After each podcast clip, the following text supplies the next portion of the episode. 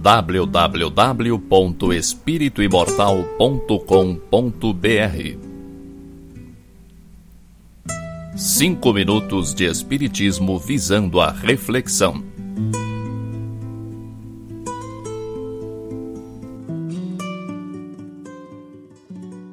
É necessário que ele cresça e que eu diminua. João Batista, Evangelho segundo João, capítulo 3, versículo 30. Há sempre um desejo forte de propaganda construtiva no coração dos crentes sinceros Confortados pelo pão espiritual de Jesus, esforçam-se os discípulos novos por estendê-lo aos outros, mas nem sempre acertam na tarefa. Muitas vezes, movidos de impulsos fortes, tornam-se exigentes ou precipitados, reclamando colheitas prematuras.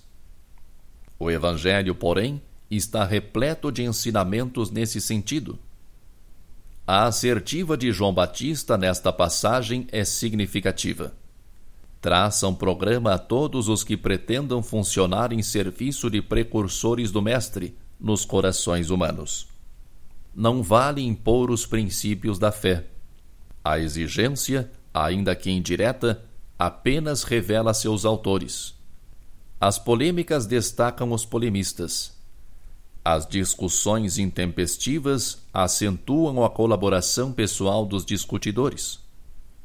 Puras pregações de palavras fazem belos oradores, com fraseologia preciosa e deslumbrantes ornatos da forma. Claro que a orientação, o esclarecimento e o ensino são tarefas indispensáveis na extensão do cristianismo. Entretanto, é de importância fundamental para os discípulos que o Espírito de Jesus cresça em suas vidas. Revelar o Senhor na própria experiência diária é a propaganda mais elevada e eficiente dos aprendizes fiéis. Se realmente desejas estender as claridades de tua fé, lembra-te de que o Mestre precisa crescer em teus atos, palavras e pensamentos, no convívio com todos os que te cercam o coração. Somente nessa diretriz é possível atender ao divino administrador e servir aos semelhantes, curando-se a hipertrofia congenital do eu. www.espirituimortal.com.br Cinco minutos de Espiritismo visando a reflexão.